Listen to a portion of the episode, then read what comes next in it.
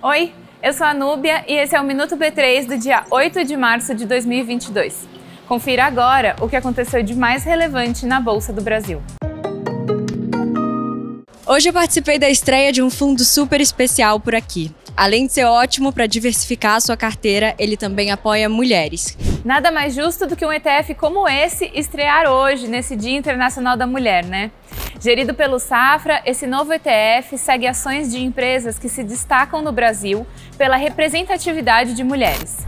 A B3, Vivara e Oncoclínicas fazem parte do fundo. Você já pode negociar cotas com o código ELAS11. Além disso, para marcar esse Dia Internacional da Mulher, tivemos um toque de campainha pela equidade de gênero. Se você perdeu, veja o evento no nosso YouTube. E temos outro convite super legal para você. Amanhã vamos ter o evento Lugar de Mulher é onde ela quiser, inclusive na Bolsa de Valores. O encontro vai ter várias especialistas do mercado financeiro dando dicas e ensinamentos valiosos para você que já investe ou quer investir. Vai ser no nosso YouTube. Já ativa o lembrete para não se esquecer. O Ibovespa B3 fechou em queda de 0,35% aos 111.203 pontos. A empresa com o melhor desempenho do dia foi a Azul, com alta de 7,09%. O dólar e o euro subiram em relação a ontem.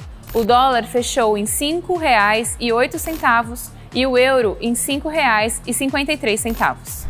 O Minuto B3 vai ao ar de segunda a sexta no B3Cast, disponível nas principais plataformas, na tvb3.com.br e nas nossas redes sociais. Boa noite, bons negócios e até amanhã.